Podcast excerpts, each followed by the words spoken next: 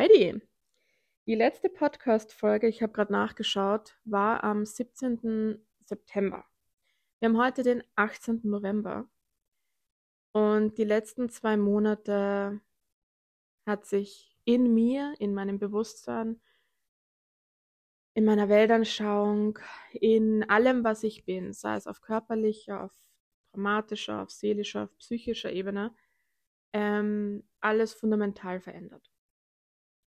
In einer Intensität, die ich schon sehr lange nicht mehr hatte. Es sind sehr, sehr viele Dinge bei mir passiert, ähm, sowohl auch wirklich Erfahrungen in der Materie, auch Konflikte, die daraus resultiert sind mit manchen Menschen. Das heißt, ich wurde, äh, bei mir ging es dann auch um die Verkörperung, weil Konflikte sind ja im Endeffekt etwas in Materie tragen. Und das hat mich sehr geprägt. Und ich stehe heute als ein anderer Mensch da als vor zwei Monaten. So, warum erzähle ich das? Einer der Gründe, weswegen das so ist, ist das Buch, von dem ich dir heute erzählen möchte. Und zwar von Daniel Moireus, das Buch Jesus, die unbekannten ersten 30 Jahre. Das ist der erste Teil von Jeschuas Akasha-Chroniken. So. Daniel Moireus ist ein französischer Autor, der mich im Grunde schon meine ziemlich meine gesamte spirituelle Reise lang begleitet. Äh, ich lege dir seine Bücher tatsächlich ans Herz. Es kann sein, dass sie nicht mit dir resonieren, weil was äh, er hat einen anderen Schreibstil, er hat einen anderen Zugang und meiner Meinung nach setzt er sich von anderen Autoren in der spirituellen Szene dadurch ab, dass er nichts anderes macht, als einfach nur seine Perspektive zu teilen. Er gibt kein Wissen weiter in dem Sinn, ähm, sondern er schreibt einfach nur, was er sieht. So, und das kann für manche sehr resonieren und für andere nicht. Für mich resoniert es deswegen sehr stark, weil ich bin zum ersten Mal auf ihn gestoßen über die Akasha-Chroniken. Ne? Bei mir hat das irgendwann, keine Ahnung, 2020 oder weiß ich nicht wann angefangen, das in einer meiner Meditationen war ich dann in der Bücherei, wurde mir ein Buch gereicht, habe ich mir das Buch angeschaut, bin über das Buch in eine Parallelinkarnation gekippt, habe dort alles erfahren, was ich erfahren musste und bin wieder zurückgekippt und war komplett verwirrt. Ich habe nicht gewusst, was da gerade passiert, weil ich habe damals noch keine Ahnung von irgendwas gehabt. Ich wusste nicht, dass Akasha-Chroniken existieren und habe recherchiert und alles, was ich gefunden habe, hat zwar meinen Kopf abgeholt, aber es hat nicht erklärt, was da passiert ist. Also es hat zwar in zwei, drei Sätzen, ne, dann kam auch ziemlich schnell das Wort Akasha-Chroniken auf, aber es hat mich nicht berührt. Und irgendwann bin ich eben über dieses Buch von Daniel Meuros gekommen, das heißt auch die Weisheit der Akasha-Chroniken oder so irgendwie. Und da erzählt er das auch so. Das heißt, er erklärt nicht Schritt 1, 2, 3, 4, 5, 6, 7, sondern er erklärt, wie es für ihn ist, mit den Akasha-Chroniken zu arbeiten. Er erklärt, die Begriffe, die er verwendet, ne, andere verwenden andere Begriffe, darum geht es nicht, sondern er gibt keine Anleitung, sondern er teilt seine Erfahrung. Und das war für mich wiederum sehr, sehr heilsam, weil ich mir weniger allein vorgekommen bin. Und so begegnen mir seitdem immer wieder seine Bücher, immer dann, wenn ich sie brauche. Und im Sommer diesen Jahres bin ich über eines seiner Bücher gestolpert. Das ging über die Akasha-Chroniken von Clara von Assisi. Also Franz von Assisi und eine Ordensschwester im Orden von Franz von Assisi hieß Clara von Assisi. Und Daniel Meureus schreibt zwei Arten von Büchern. Das eine ist aus seiner Erfahrung, wie eben bei diesem Akasha-Chroniken-Buch. Dann gibt es noch ein Buch über Paralleluniversen, äh, also wo er seine Erfahrung mit, wie, wie funktionieren Paralleluniversen erzählt. Dann gibt es auch ein Buch über das Bewusstsein von Gott, wie er Gott wahrnimmt. Also die Bücher kann ich auch alle total empfehlen und unterschreiben. Ist auch immer jeweils meine Erfahrung gewesen. Ich habe immer meine Erfahrungen gemacht und mir dann Daniels Bücher dazu durchgelesen, um zu verstehen, was mir gerade widerfahren ist. Von dem her ist es für mich auch immer so der Proof of Concept gewesen. Auf jeden Fall, ähm, das ist die eine Art von Büchern, die er schreibt, und die andere Art von Büchern dadurch, dass er seine Expertise eben auf Akasha-Chroniken hat, auch in dem Bereich Klienten, Klientinnen hat und karmische Krankheiten löst. Übrigens ein weiteres Buch von ihm über karmische Krankheiten. Das habe ich nur zur Hälfte gelesen. Ähm, dadurch, dass es eine Expertise eben in diesen Akasha-Chroniken hat, hat es dann auch irgendwann angefangen, dass diverse ähm, Dinge zu ihm durchgekommen sind, die aus den Akasha-Chroniken niedergeschrieben werden wollten. Zum Beispiel seine eigene frühere Inkarnation in der Essener Bruderschaft. Die Essener Bruderschaft ist die Gemeinschaft, in die Jeschua hineingeboren wurde. Jeschuas Vater Yusuf, Josef, also bei, bei, uns bekannt als Josef, original heißt der Mann Yusuf. Ähm, Yusuf war Priester der Essener Gemeinschaft. Und Daniel Meureus hat eine frühere Inkarnation in dieser Essener Gemeinschaft zu Zeiten von Jeschua verbracht. Das heißt, er hat Bücher darüber geschrieben, über die Essener Gemeinschaft aus seiner eigenen Perspektive einer seiner früheren Inkarnationen. Und das ist so die zweite Kategorie an Büchern, dass er eben die Akasha-Chroniken von anderen, sage ich mal, niederschreibt. Und ähm, irgendwann diese, diesen Sommer bin ich, ist dann das Buch eben von Clara von Assisi. Also es heißt halt Franz von Assisi. Das Geheimnis des Franz von Assisi heißt das, glaube ich. Und das ist aus den Akasha-Chroniken von Clara geschrieben, in der die, es handelt grundsätzlich von den letzten paar Tagen, bevor Franz von Assisi gestorben ist. Und in diesen Gesprächen mit Clara offenbart er ihr äh, unter anderem, dass er im Zuge seines Lebens. Nein, wisst was, ich verrate euch das Geheimnis nicht, ganz ehrlich. Lest das Buch. So, auf jeden Fall. Ähm, das hat schon ganz, ganz viel mit mir getan. Ähm, und hat mich auch dem ich sag mal, der katholischen Kirche näher gebracht. Und jetzt ist aber eines ganz, ganz wichtig für mich. Ich hoffe, dass ich das richtig transportieren kann. Was dieses Buch in mir ausgelöst hat, ist eine weitere Schicht an Verständnis, warum ich diese Gefühle gegenüber der katholischen Kirche habe. Und ich habe sehr negative Gefühle gegenüber der katholischen Kirche. Es ist eine weitere Schicht an Verständnis, was meiner Meinung nach in den Grundsätzen der katholischen Kirche falsch gelaufen ist, schon vor tausend Jahren, ne, schon vor hunderten, hunderten Jahren, nicht erst jetzt.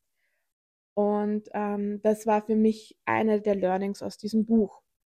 Was es aber auch geöffnet hat für mich, ist das Bedürfnis, ich wollte herausfinden, was ist das reine Christentum. Also wenn die katholische Kirche und, und grundsätzlich das, wie wir Christentum heute leben, in seinen Grundfesten schon mal dermaßen verfälscht wurde. Was ist die reine Lehre Christi? Weil Jeshua, Christus, kenne ich jetzt schon meine ganze spirituelle Reise lang.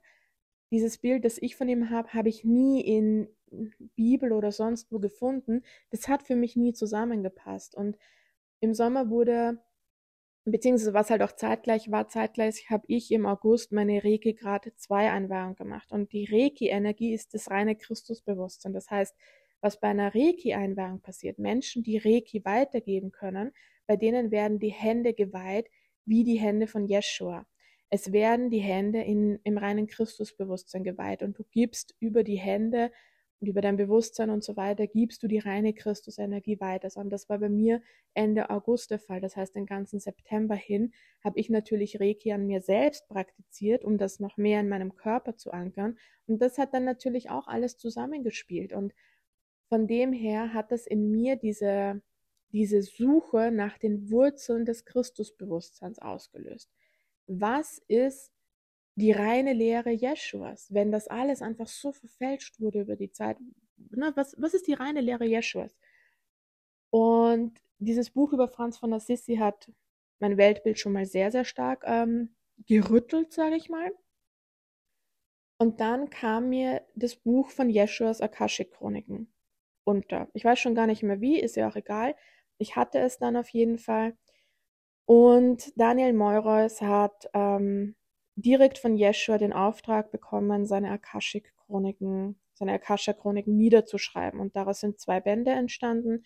Das erste Buch ist die ersten 30 Lebensjahre und das zweite Buch ist nach seinem 30. Lebensjahr über die Kreuz, also sein ganzes Wirken, sein öffentliches Wirken dann, ähm, dann die Kreuzigung und dann sein Leben nach der Kreuzigung. Also er ist dann im hohen Alter irgendwo im Himalaya gestorben tatsächlich, ähm, aber die Kreuzigung war ja nie sein Tod. Und das hat ganz schon, das hat schon viel in mir gemacht und viel wachgerüttelt und ich habe mich auf diesen Pfad begeben. Das heißt, ich habe mir den ersten Band geholt. Also eigentlich habe ich mir beide Bände geholt. Ungeduldig wie ich war, habe ich den zweiten begonnen, habe die ersten drei Seiten gelesen. ich weiß noch, das war, das war irgendwann Ende September. Ich habe diesen zweiten Band, das heißt, das beginnt ungefähr, wo er 30 ist. Und ich lese die ersten fünf Seiten und dann kam eine Info über Maria Magdalena, die ich noch nie in meinem Leben gehört habe. Das hat mich so hart getriggert, dass ich dieses Buch weglegen musste und gesagt habe, okay, gut, ich bin nicht bereit dafür, ich muss zuerst den ersten Band lesen. Weil wenn ich jetzt schon so im Widerstand bin, nee, muss ich, ich muss mir zuerst die, die ersten 30 Jahre geben. Und habe dann zu dem ersten Teil ge, gegriffen und habe den gelesen und bin heute fertig geworden. Davon handelt diese Podcast-Folge. Jetzt haben wir ein elfminütiges Intro gehabt. Geil. Ich lieb's. Aber ich, ich finde halt echt, alles davon war wichtig, damit man das irgendwie in den Kontext setzen kann. Ich meine, natürlich kann ich dir jetzt eine Zusammenfassung von dem Buch geben, aber na, not my vibe. Hm. Musste nur kurz was trinken. Also, das Buch. Holy fuck. Ähm, ich kann dir dieses Buch absolut ans Herz legen. Wenn du bereit dazu bist, dir selbst zu begegnen. Das ist mein Conclusio. Ähm, ich werde dir jetzt nicht alles erzählen. Erstens absolut uninteressant. Das ist nicht das, was du brauchst.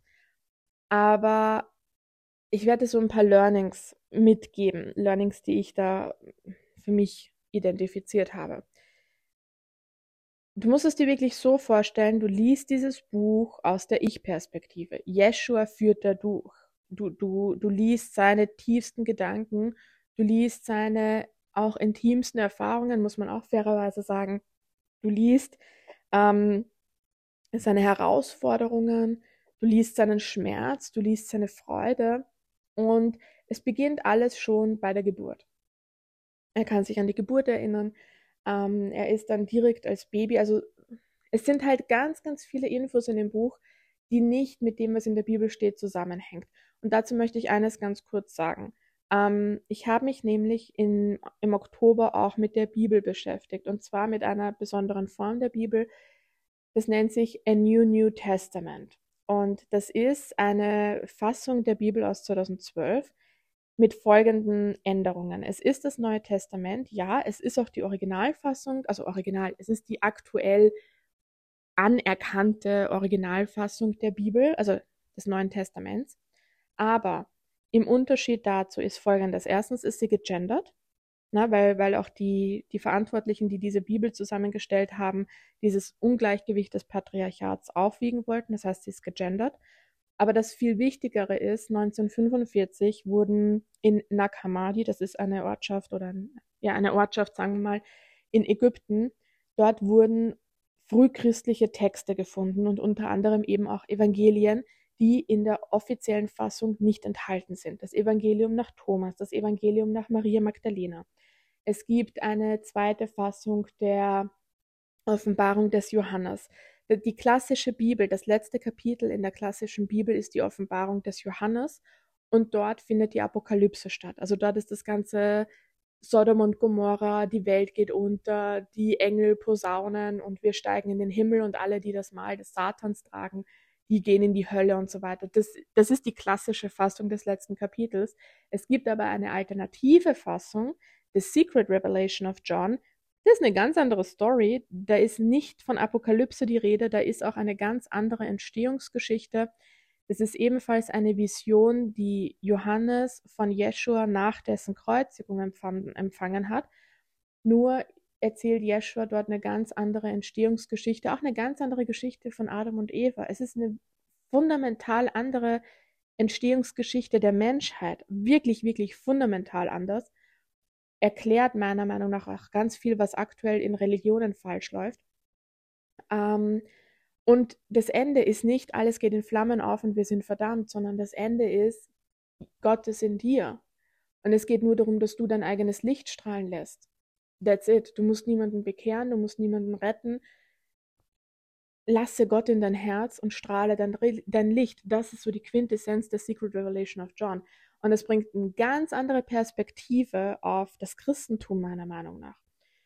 So, auf jeden Fall, A New New Testament ist also die Originalfassung oder die offizielle Fassung des Neuen Testaments, ergänzt um ausgewählte Texte von der, der, Sammlung aus Nag Hammadi, aus diesen gnostischen Texten. Die Gnostik ist die frühchristliche Lehre, das heißt, ähm, auch die Essener Bruderschaft war Teil der Gnostik. Das heißt, es ist die Lehre, in der Jeschua selbst aufgewachsen, gelehrt, unterrichtet, geprägt wurde. Und eines noch zu den Evangelien. Die Evangelien der offiziellen Bibel, also wenn wir jetzt wirklich von den offiziellen Evangelien sprechen, die sind nicht von den Aposteln. Die sind schon gar nicht von Jeschua selbst. Das heißt, jedes Wort, das wir in der Bibel lesen, ist nicht von Jeschua direkt. Es ist noch nicht mehr von seinen Aposteln, sondern diese Niederschriften sind von Jüngern der Apostel. Diese ganzen Evangelien, auch die offiziell anerkannten Evangelien, sind irgendwas zwischen 50 bis 150 nach Jesu Geburt geschrieben worden. Und zwar nicht von den Aposteln selbst, sondern von Leuten, die den Aposteln dann gefolgt sind. Das heißt, du hast da mindestens zwei Filter drinnen, weil das ist, das ist ja Hörensagen des Hörensagens, wenn nicht sogar mehr. Ähm, und dementsprechend schwierig tue ich mir mit der Bibel und dementsprechend schwierig tue ich mir mit dem Christentum als Religion, weil es ist halt das Hörensagen des Hörensagens und jeder, weißt du ganz ehrlich, wie funktionieren Gespräche? Du hörst dir jetzt meinen Podcast an. Das heißt, du hörst dir meine Meinung, meine Perspektive auf die Welt an. Das ist schön, aber du hörst dir gar nicht, was ich sage egal wie nah wir uns stehen, egal wie open-minded du bist, du wirst nie hören, was ich sage, sondern du wirst immer nur hören, was sich mit deinem Weltbild deckt. Da gibt es ein, ein, Video von Vera Birkenbiel, in dem sie das wirklich klasse erklärt hat, anhand einer Matrix. Also wenn du dir so vorstellst, ein Gitternetz, ne, horizontal, vertikal, so ein Netz einfach. Ich sage alles Mögliche, was ich sage, aber bei dir wird nur ankommen, was sich an den Kreuzpunkten deines Gitternetzes trifft. Das heißt, wo du bereits Beziehungspunkte aufgebaut hast zu den Informationen, die ich dir sage, das erkennst du als wahr an und das behältst du in deinem System. Das heißt, das hörst du überhaupt. Wenn man das jetzt umlegt auf die Bibel, du hast einen Jeshua gehabt, der aus dem vollsten Universum, sage ich mal, gepredigt hat. Das trifft auf Ohren der Apostel, die ja wiederum nur den Teil annehmen können, der sich mit ihrem bereits vorhandenen Weltbild deckt. Meinetwegen haben sie so ein bisschen ihr Bewusstsein erweitert über die Jahre, ja, ist gut, aber bei weitem nicht so stark wie Jeschuas Bewusstsein. Das heißt, da ist ja schon mal nur ein geringer Anteil an Informationen und, und Botschaften und so weiter angekommen. So, und jetzt tragen die das weiter in die Welt hinaus und dann kommen da Leute, die noch ein geringeres Bewusstsein hatten als die Apostel, weil die, die haben ja nicht viel Zeit mit Jeschua verbracht, überhaupt keine Zeit mit Jeschua eigentlich. So, das heißt, die bringen nur Zeit mit den Aposteln, die sich zwar sicher sehr stark weiterentwickelt haben, aber nicht auf Jeschuas Level waren. Und jetzt erzählen die Apostel seine Lehren weiter und das trifft auf deren Matrix. Das heißt, auf deren Weltbild. Und da bleibt ja wieder nur ein Bruchteil dessen hängen, was die bereit sind aufzunehmen. Und die schreiben das dann nieder und das nennen wir heute die Bibel. Das ist die Originalfassung von knapp vor 2000 Jahren, aber die Story geht ja noch weiter. Dann gibt es, das waren ja alles damals nur lose Texte. Da war ja nie die Intention, Jesus hatte nie die Intention, eine Religion zu gründen. Never ever. Wollte er nicht. Er wollte genau das Gegenteil. Er wollte Menschen von organisiertem Glauben wegbringen. Das war eigentlich das, wogegen er die ganze Zeit gewettert hat. Gegen die Tempel, gegen, er hat nicht gegen das Judentum als Religion gewettert. Er hat gegen die Geisteshaltung gewettert, Gott zu einer Religion zu machen, Gott anzubeten oder Jesus anzubeten. Ne? Das, das wollte er nie. Und was machen wir? Wir rufen das Christentum auf. Das ist so schwachsinnig. Egal. So, auf jeden Fall, das, das war damals nie in einer organisierten Form, weil er das auch nicht wollte, sondern gab es halt einfach diese Texte von den Jüngern der Jünger niedergeschrieben und irgendein lustiger Mensch, wahrscheinlich ein Mann, ist dann draufgekommen, diese Texte zu sammeln und in ein Buch zu pappen. So, und das war dann die erste Bibel. Und das wurde dann verbreitet und so weiter. Und ähm, Jetzt war das ja schon ziemlich zensiert, wäre noch nicht bewusst zensiert, aber es war da schon relativ viel Halbwissen drinnen. Und dann kam noch ein paar hundert Jahre später ein Kaiser Konstantin daher und hat dieses mittlerweile etablierte Buch tatsächlich nochmal zensiert und alle Texte rausgenommen, die ihm gegenüber gefährlich waren. Da ist dann tatsächlich wortwörtlich Zensur passiert. Und das nennen wir heute die Bibel. Jetzt, das alles passiert noch, bevor du die ganzen Übersetzungsfehler hast. Also, was ich damit sagen will. Für mich persönlich ich lese dieses Buch A New New Testament dennoch weiter, weil es mir dennoch viele Erkenntnisse bringt. Ich bin aber sehr kritisch und bin vor allem aber sehr stark in mir gefestigt und weiß einfach, habe ein Gespür dafür, was ist tatsächlich in Alignment mit dem Christusbewusstsein. Jetzt rede ich noch nicht mal von Yeshua als Person, sondern mit dieser Kraft des Christusbewusstseins und was stellt sich eigentlich gegen das Christusbewusstsein? So lese ich dieses Buch, aber ich verstehe, dass nicht viele dieses Bewusstsein haben, die die Bibel lesen. Zurück zu seinen Akasha-Chroniken. Das heißt, ähm, die Akasha-Chroniken setzen bei seiner Geburt an, also er erzählt, wie er die Geburt wahrgenommen hat, wie er die ersten Tage nach der Geburt wahrgenommen hat. Jeshua ist, wie gesagt, ähm, ein Kind der Essener Bruderschaft, das heißt der gnostischen Lehre. Sein Bruder war dort, äh, sein Bruder, ähm, sein Vater war dort Priester und ähm, es haben sich schon vor der Geburt, also diese ganze Story von wegen ähm, Heiliger Geist und Gabriel und so weiter, wird auch in den Akasha-Chroniken thematisiert, wenn auch nicht so groß, aber grundsätzlich erzählt er davon. Und durch diese ganzen Zeichen war der Essener Bruderschaft schon früh bewusst, okay, das könnte der Messias sein, das könnte der Ashtara, glaube ich, heißt, also wir sagen auf Deutsch Avatar, ähm, sie sagen, glaube ich, Ashtara von Zarathustra sein. Das ist auch nochmal ganz, ganz spannend, finde ich. Also Yeshua, die Inkarnation Jeschuas, ist eine Reinkarnation der Inkarnon Inkarnation Zarathustra. Das wird auch in den Akasha-Chroniken später thematisiert. So, und aufgrund dieser ganzen Vorzeichen ist der junge Mann, es ist das Baby, direkt nach der Geburt nach Ägypten gebracht worden, in die Tempel in Ägypten, in Nigentor, glaube ich. Und dort haben sie wirklich an diesem Baby, das sich ja noch nicht mal artikulieren konnte, konnte ja noch nicht krabbeln, noch gar nichts, ähm, haben sie ganz, ganz viele spirituelle Tests durchgeführt, wo du dann auch so seine Perspektive darauf siehst. Also er musste zum Beispiel auch Gegenstände auswählen. Und ähm, es ist halt extrem spannend, finde ich, das alles so aus seiner Perspektive, was er dabei fühlt, ne, und was er versteht, was er nicht versteht und sowas ähm, das so zu lesen. Und ähm, die haben dann diese Priester aus diesen Tempeln in Ägypten haben dann auch bestätigt, ja, er ist der Ashtara von Zarathustra, er ist der Messias und ähm, er ist, er ist nicht der Sohn Gottes, das haben sie nie gesagt, aber er, irgendwas in die Richtung haben sie gesagt. Naja, daraufhin hat man äh, beschlossen, okay, wenn, wenn das so ist, dann muss man dem jungen Menschen so schnell wie möglich helfen, sich zu erinnern. Also es wurde dann alles daran gesetzt, dass er in ein Umfeld kommt, das ihn dabei unterstützt, sich an sich selbst zu erinnern. Ich würde es Ausbildung nennen. Ich verstehe aber, dass es in dem Kontext nicht so genannt wird, weil es tatsächlich einfach darum ging, ihn zu unterstützen, sich an sich selbst zu erinnern. Das heißt, er ist schon von Geburt an in irgendwelchen Tempeln unterrichtet worden.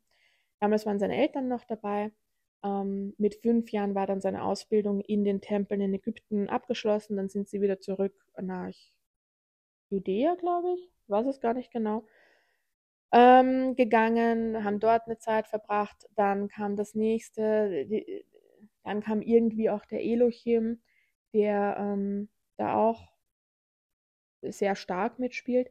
Also der Elohim oder die Elohim spielen eine sehr, sehr starke Rolle auf seinem Weg und er, er wird so von Tempel zu Tempel ausgebildet. Ne? Er durchläuft da diverse Ausbildungen.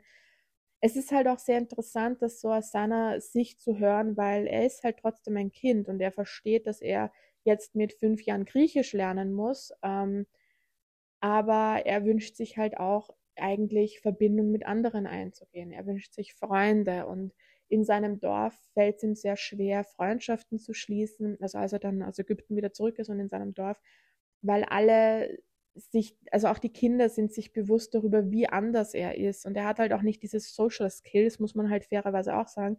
Der hat seine ersten fünf Lebensjahre mit Mönchen in Tempeln verbracht.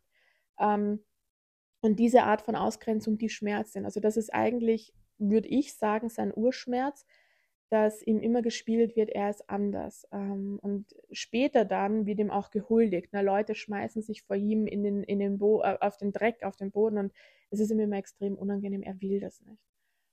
So, auf jeden Fall, ähm, ja, im Endeffekt beschreibt dieses Buch halt sein Leben. Und mit 13, also er geht so von Tempel zu Tempel zu Tempel. Und dann hat er so mit 13 ähm, Träume von einem schneeverdeckten Berg und dann haben andere in seinem Umfeld auch diesen Traum. Zwischendurch lernt er noch Johannes, den Täufer, kennen. Johannan heißt der Original und ähm, es ist immer so schön zu lesen, diese menschlichen Interaktionen, auch wo du so weißt, okay, das, das, die kennen sich halt schon Äonen von Jahren, ne? Und das spürt man richtig. So, auf jeden Fall mit 13 geht dann der Spaß erst richtig los und er folgt diesem Traum. Und ähm, sein, sein Onkel ist sehr wohlhabend, zahlt für das Ganze und äh, er geht auf Reise. Das ist das letzte Mal, dass er seinen Vater sieht. Es ist nicht das letzte Mal, dass er seine Mutter sieht, aber er verlässt im Endeffekt die Familie und mit einem alten Freund der Familie geht er auf Reise als 13-jähriger Jeschua.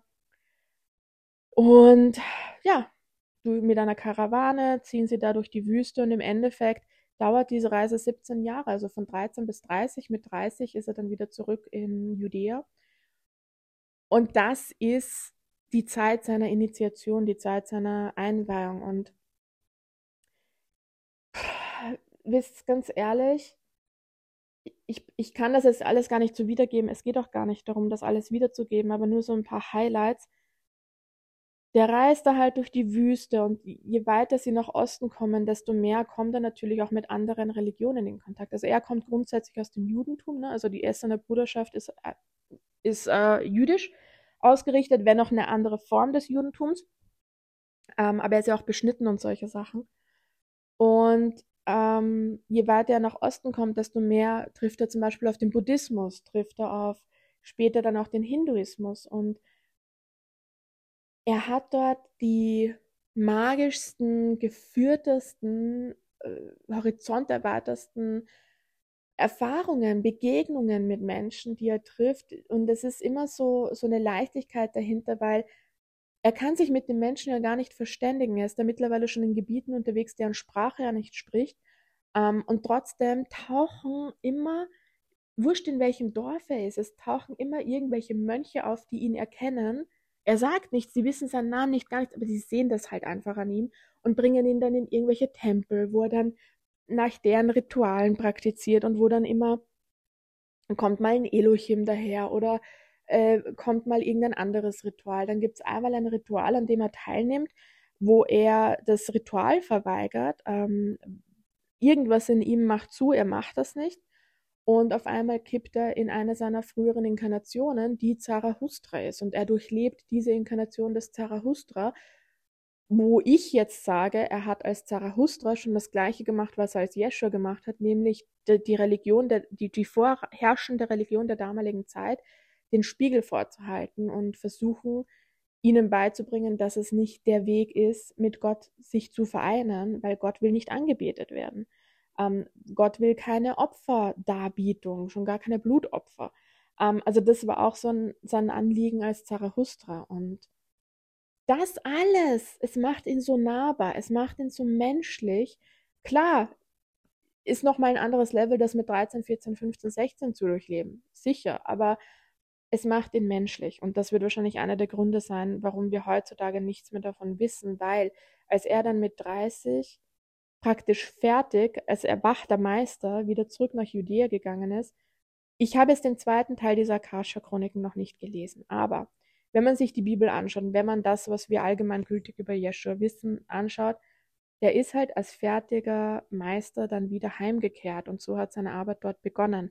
Die Leute kennen seinen Hintergrund nicht. Ich bezweifle auch ehrlich gesagt, dass er jemals irgendeinem seiner Jünger von seinem Weg erzählt hat, weil das, weil Jeschua wiederum für den war das nicht wichtig. Der hatte keine Zeit darauf verschwendet, über sich selbst zu reden. Der hat keinen Bezug mehr dazu gehabt. Der wird das nie irgendjemandem erzählt haben. Und deswegen haben wir heute dieses verzerrte und einfach unvollständige Bild von ihm, weil der menschliche Aspekt, und das muss man fairerweise tatsächlich sagen, dieses letzte Kapitel in dem Buch, also trotzdem noch mal kurz auf diese, auf diese 30 Jahre zurück oder auf diese 17 Jahre Pilgerreise. Du hast dann alles dabei, du hast all diese Stationen dabei. Er hat den Hinduismus studiert, er ist dort noch jahrelang in irgendwelchen Tempeln gesessen, hat die, die heiligen Schriften Indiens studiert, die Veden, glaube ich, heißen es. Er hat, ähm, er hat die Gottheiten, hin, also Gott hinter all diesen Masken von hinduistischen Göttern erkannt. Er hat er hat sich sehr, sehr stark weiterentwickelt im Hinduismus, was ich extrem interessant finde, weil das heutige Christentum den Hinduismus verteufelt, weil der Hinduismus auf den ersten Blick ein Mehrgottglauben ist, was er aber in Wahrheit nicht ist, weil im Hinduismus hast du einen Gott, Brahman, aus dem entspringt alles, entspringt jeder weitere Gott. Und Brahman ist das, was Jeshua seinen Vater nennt, ist das, was wir als Gott bezeichnen. Wir haben alle andere Wörter, ist klar, wir haben andere Rituale. Und all diese Religionen sind grundsätzlich infiltriert vom Bösen. Ist alles dasselbe. Aber wenn du dir die Kernelemente anschaust und wenn man sich einfach ein bisschen durcharbeitet, ist es alles dasselbe. Auch der Hinduismus ist im Endeffekt ein Eingottglaube. Er wird nur anders praktiziert, weil jeder, ähm, jede Ausprägung des Göttlichen also diese 108 Götter und Göttinnen im Hinduismus, das sind Ausprägungen oder Yeshua nennt es Masken des Ursprungsgottes. Na, also ah, ich könnte stundenlang darüber reden, aber das sind alles so Dinge, die erarbeitet er für sich und die teilt er in seinen Akasha-Chroniken. Und das wiederum hat mein Bewusstsein extrem erweitert. Ich habe mich noch nie mit dem Hinduismus beschäftigt, aber ich hatte Fragen, die ich, deren Antwort ich tatsächlich nur im Hinduismus gefunden habe, interessanterweise. Und so ging es Yeshua auch. Also er beschäftigt sich sehr stark damit. Er beschäftigt sich mit der weiblichen, männlichen Energie. Er ziemlich gegen Ende hatte dann auch eine Tantra-Erfahrung. Und äh, es sind halt wirklich alles so Puzzlestücke.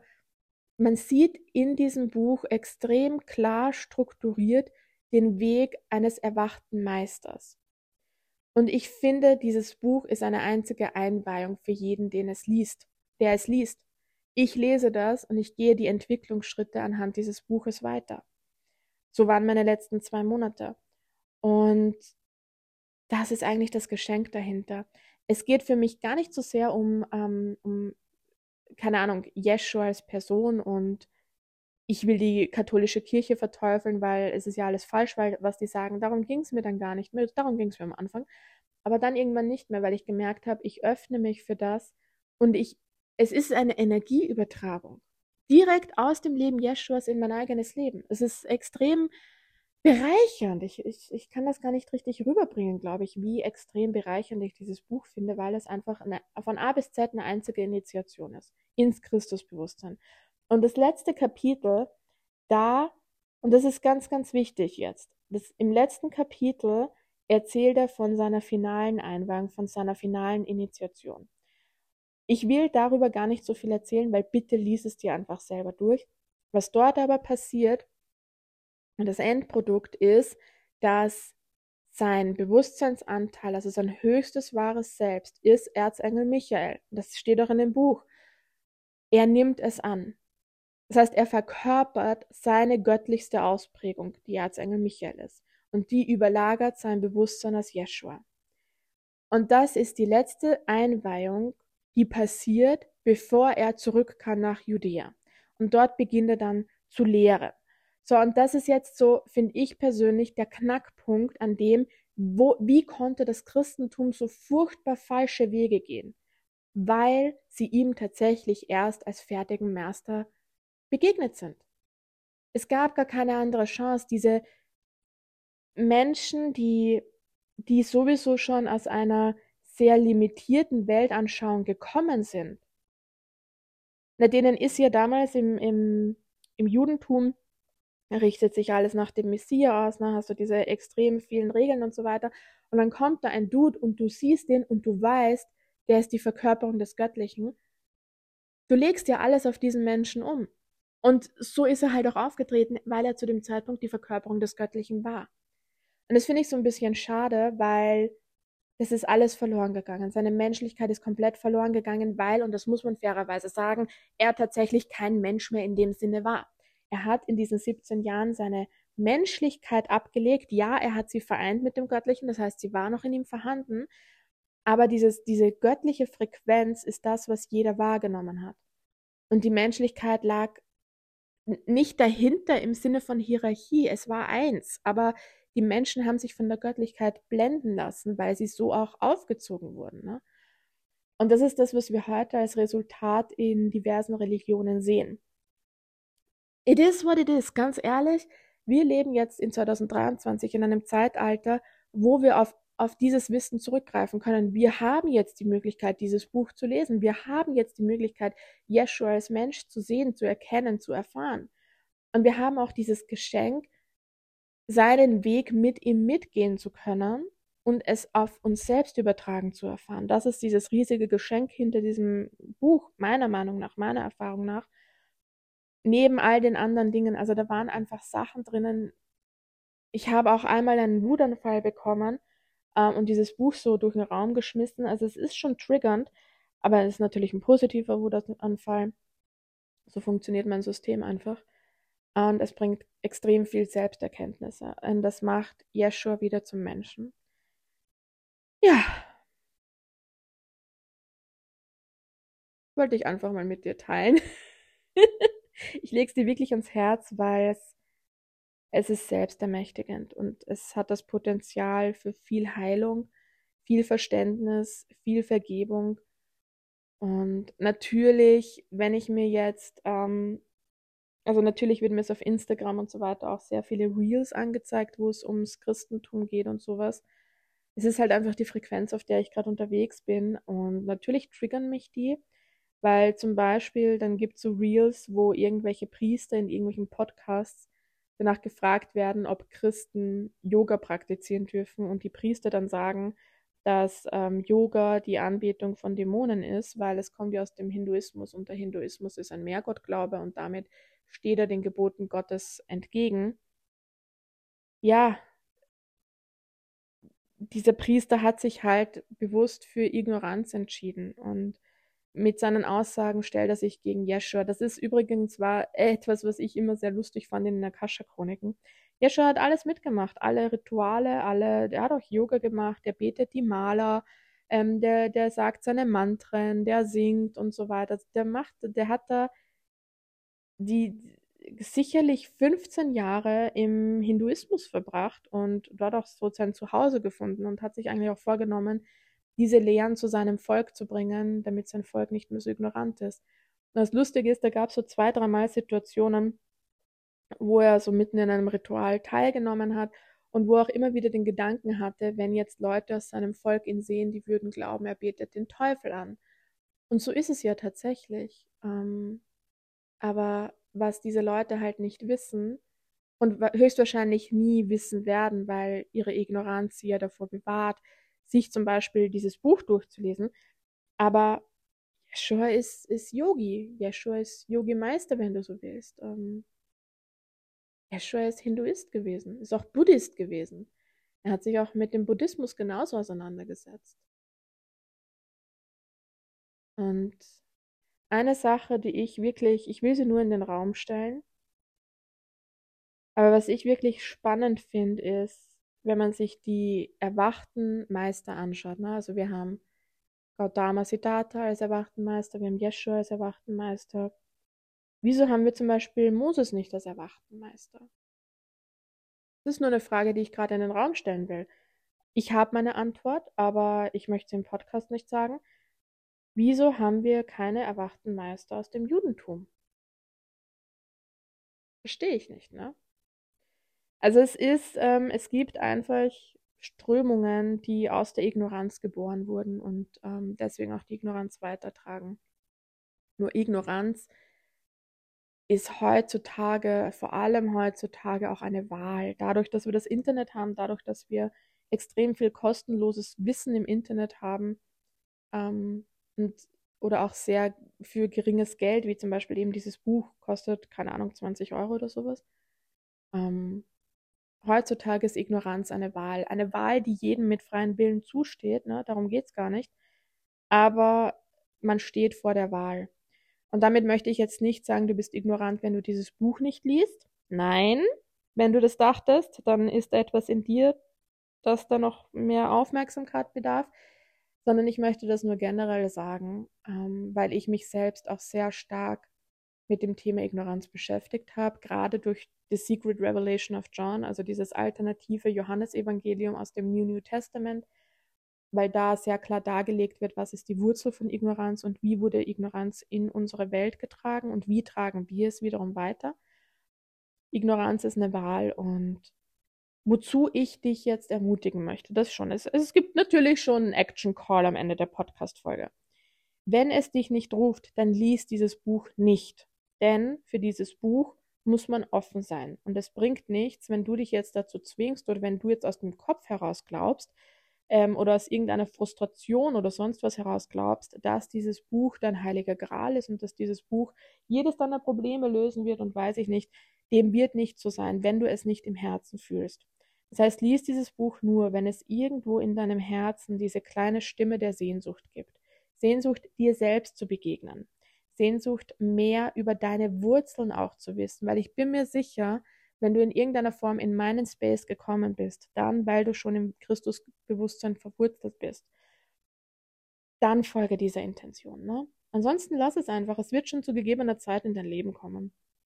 Das Buch existiert seit 2020 und ich hatte es null am Schirm bis dieses Jahr September. Also mach dir da überhaupt keinen Stress. Es wird schon kommen. Und wozu ich dich wirklich ermutigen möchte, ist, was auch immer du gerade in dir fühlst an Sehnsucht, hinterfrage sie, bis du die lichtvolle Perspektive dieser Sehnsucht erkannt hast. Eine Sehnsucht kann sich immer in einer unlichten und in einer lichtvollen Form zeigen. Begegne deiner Sehnsucht so lange, bis du die lichtvolle Perspektive deiner Sehnsucht identifiziert hast und dann folge ihr, wohin auch immer sie dich bringen mag. Und Egal, ob das aus deiner heutigen Sicht Sinn macht oder nicht, weil, wie schon vorhin gesagt, alles, was heute für uns Sinn macht, ist nur, weil es gestern auch schon für uns Sinn gemacht hat. Weil es bekannt ist. Wir folgen im Grunde immer nur dem Bekannten. Und Magie entsteht dort, wo wir das Bekannte verlassen, wo wir aber auch uns auf das Unbekannte einlassen müssen, sprich etwas, das keinen Sinn macht. Und deswegen ist es so wichtig, bevor du dich auf diese Reise begibst, werde dir deiner lichtvollen Perspektive bewusst. Weil wenn du dem unlichten Pfad folgst, also dem unlichten Pfad deiner Sehnsucht, dann bringt es dich auch weiter ins Unlicht, was per se nicht Schlechtes ist. Ne? Da kommst du genauso wieder raus, ist halt ein Umweg. Aber investier vielleicht jetzt die Zeit, dir der lichtvollen Perspektive deiner Sehnsucht bewusst zu werden und ihr dann zu folgen. In dem Sinne, falls du Fragen hast, schreib mir gerne. Ich habe gerade keine Ahnung, auf welche E-Mail-Adresse. Ähm, schau einfach in den Show Notes nach. Ich habe keine Ahnung, wie meine E-Mail-Adresse heißt. Ähm, auf Instagram heiße ich gerade Verena Saira, glaube ich. Aber ich habe mein Instagram-Profil komplett geleert. Also es gibt keine Beiträge, keine Shownotes, kein, also keine irgendwas mehr dort, weil ich mich ähm, aufgrund der letzten zwei Monate so stark verändert habe, dass ich jetzt erst wieder schauen muss, wie das, was ich verkörpere, in die Welt getragen werden will. Aber eine Nachricht kannst du mir natürlich gerne schreiben. Gut, in dem Sinne wünsche ich dir noch einen wunderschönen Abend oder Tag oder wann auch immer du das hörst und freue mich von dir zu hören.